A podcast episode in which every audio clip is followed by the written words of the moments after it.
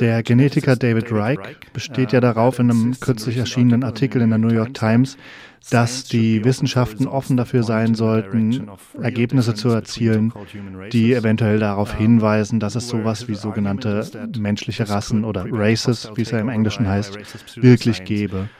Das soll eben eine feindliche Übernahme durch rassistische Pseudowissenschaften verhindern, indem eben, wie er es sagt, ein vernünftiger Diskussionsrahmen ausgelegt werden soll, ähm, der Unterschiede zwischen menschlichen Populationen thematisieren kann.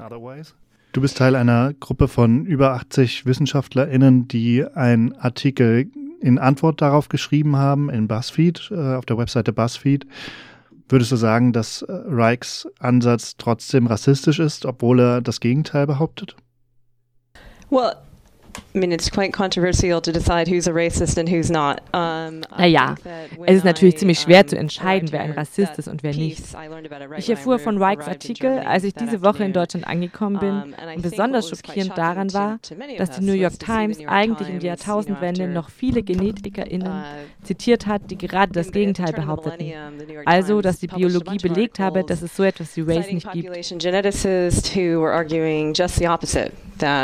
you know, biology had proved that there was no such thing as race.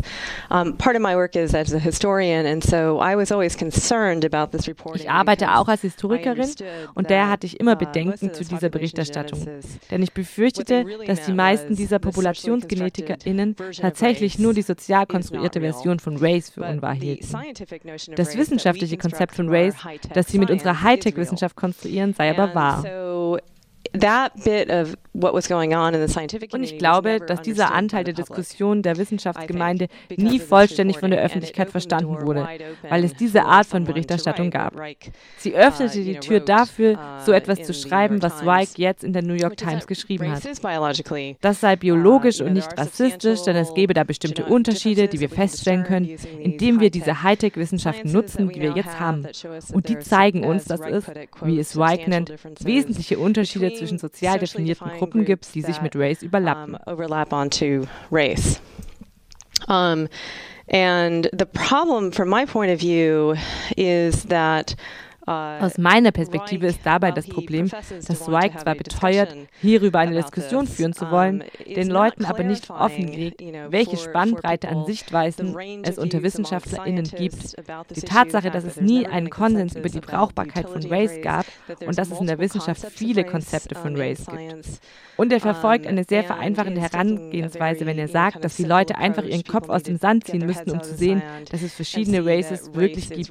Statt ihn zu verstehen, hilft, dass zum einen verschiedene Auffassungen von Race diskutiert werden und zweitens die Bedeutung von Race sich je nach Kontext stark unterscheiden kann. Uh, and B, the meaning of race is really going to differ depending on the context. For example, here in Germany, um, the term Rasse um, is not used. Zum Beispiel wird der uh, Begriff Rasse uh, hier in Deutschland in der Populationsgenetik des Menschen nicht verwendet. And as I understand it, although I'm just learning the German context, it's okay to talk about Rasse when we're talking about Hunde, but not Aber soweit ich es verstehe, ist es in Ordnung, wenn man in Deutschland von Rasse spricht, wenn es um Hunde geht, nur eben nicht bei Menschen.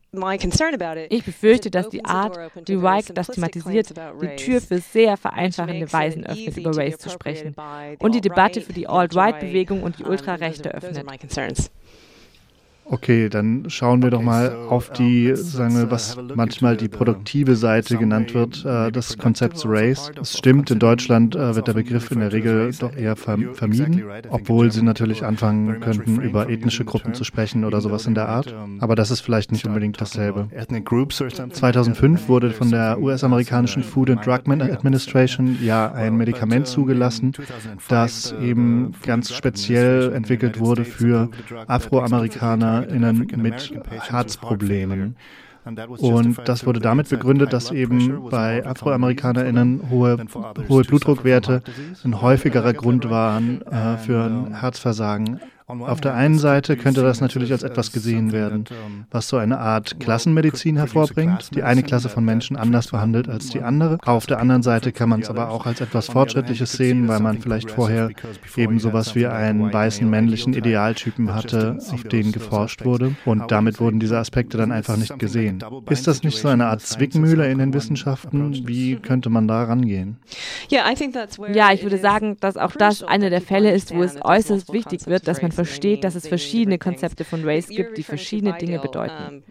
Du beziehst dich da auf das Medikament Bideal, über dessen Geschichte einer der Hauptautoren des BuzzFeed-Artikels ein ausführliches Buch geschrieben hat.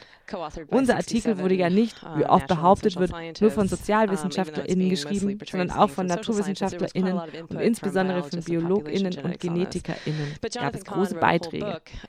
Der Mitautor Jonathan Kahn hat ein ganzes Buch für diejenigen geschrieben, die an den Hintergründen interessiert sind, wie wir zu Bideal gekommen sind. Also das erste, in Anführungsstrichen, afroamerikanische Medikament. Das ist eine sehr umstrittene Geschichte und wir werden jetzt nicht weiter darauf eingehen können.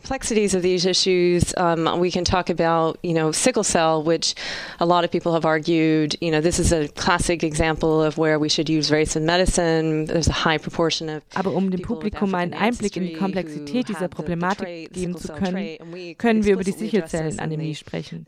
Eine Krankheit, die oft als Grund angeführt wird, weshalb wir in, in der Medizin von Race sprechen sollten. Es gibt einen sehr hohen Prozentsatz von Personen mit afrikanischen Vorfahren, die Sichelzellen aufweisen und darauf gehen wir ausdrücklich im BuzzFeed-Artikel ein.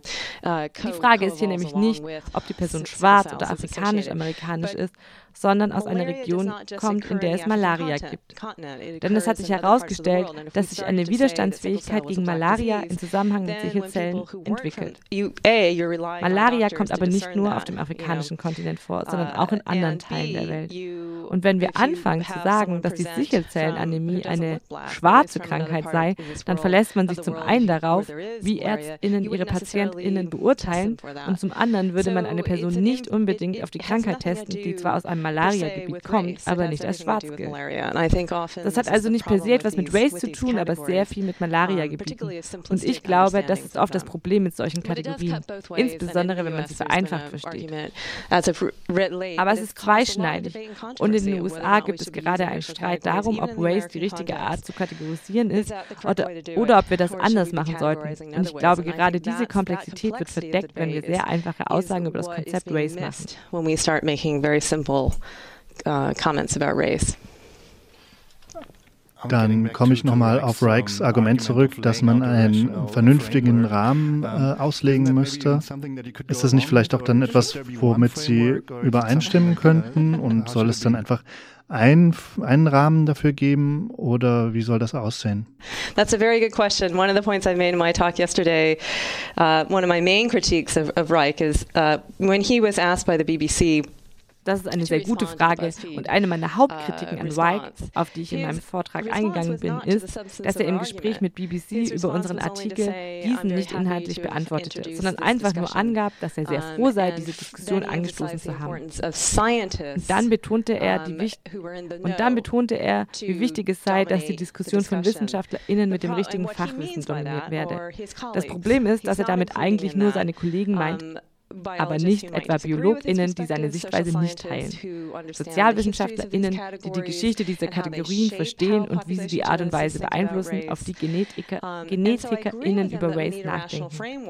Deshalb stimme ich ihm zu, dass wir einen vernünftigen Rahmen für die Diskussion brauchen. Wir würden es aber darin widersprechen, was diesen vernünftigen Rahmen ausmacht. Meines Erachtens darf es nicht einfach eine Herangehensweise sein, nach der eine bestimmte Art WissenschaftlerInnen alles wissen soll. Denn das führt dazu, dass eine vernünftige vernünftige Diskussion und ein vernünftiger Dialog abgebrochen werden. Es ist eine neue Art der Mundtotmachung uh, und ich glaube, dass genau das das Problem mit David Wikes Position ist. Es klingt erst einmal toll. Lasst uns eine vernünftige Diskussion darüber anfangen.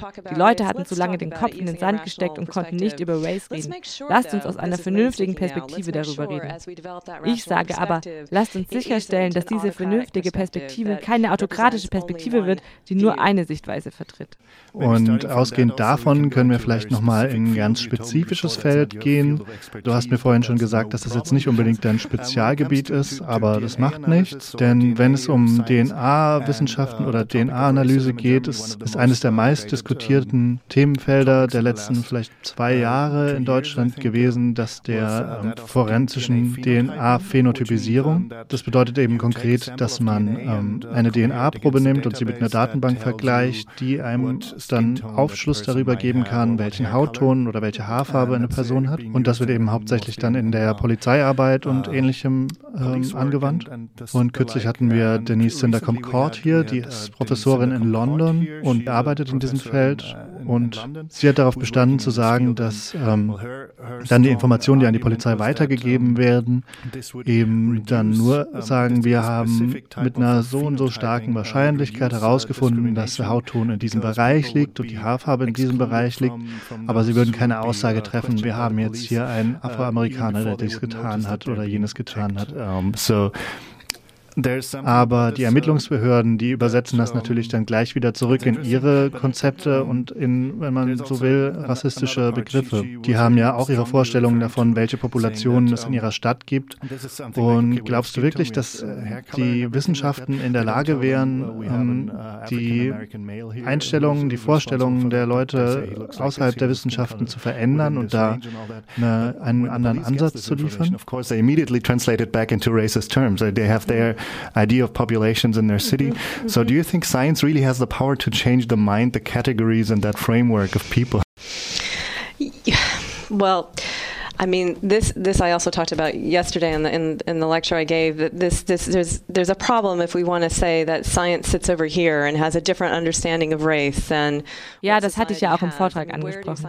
Es gibt ein Problem, wenn wir sagen, die Wissenschaft stünde außerhalb und habe ein anderes Verständnis von Race als die Gesellschaft. Denn woher nehmen sich denn WissenschaftlerInnen ihre Kategorien überhaupt erst? Sie übernehmen sie aus den Gesellschaften, in denen sie leben.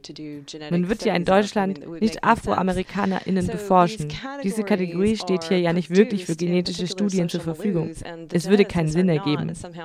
Solche Kategorien werden in bestimmten sozialen Milieus hergestellt und GenetikerInnen sind nicht irgendwie immun gegen diese sozial konstruierten Konzepte.